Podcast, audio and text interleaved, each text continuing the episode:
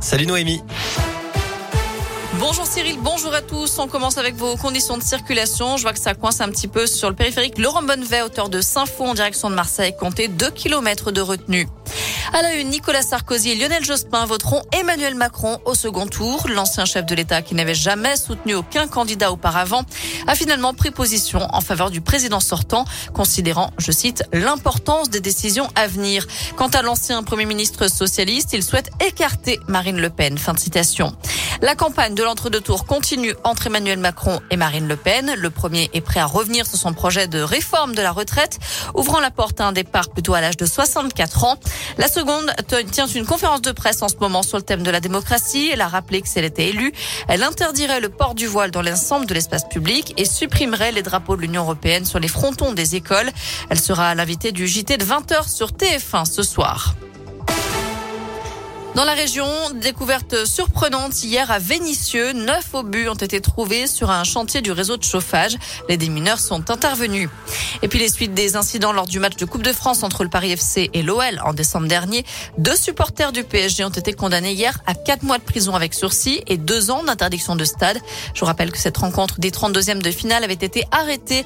Les deux clubs avaient été éliminés. Attention toujours au vent violent dans nos départements. Le Rhône, la Loire et la Haute-Loire restent en vigilance jaune. Vent violent jusqu'en milieu, voire fin d'après-midi. Les rafales devraient ensuite progressivement se calmer. Dans le reste de l'actu, ce rapport accablant sur l'Institut Polytechnique de Paris. Près d'une étudiante sur quatre déclare avoir été victime d'agressions sexuelles dans l'établissement et 11 affirment avoir été victimes de viol ou de tentatives de viol. Résultat d'une enquête interne menée par l'école. La direction annonce que des ateliers sur les violences sexistes et sexuelles seront obligatoires pour tous les élèves dès le mois de juin. Un signalement a été fait également auprès du procureur de la République. En Ukraine, six personnes tuées par balle ont été retrouvées dans un sous-sol dans la banlieue de Kiev. Il s'agissait de civils. Une enquête a été ouverte. Allez, on passe au sport avec du basket et un derby à suivre ce soir en championnat puisque l'Asvel, troisième, joue sur le parquet des Rouennais. 13e ce soir, coup d'envoi à 20h à la Halle Vacheresse. Du foot à suivre également avec le début des quarts de finale retour de la Ligue des Champions. Le Real Madrid reçoit Chelsea et le Bayern Munich affronte Villarreal.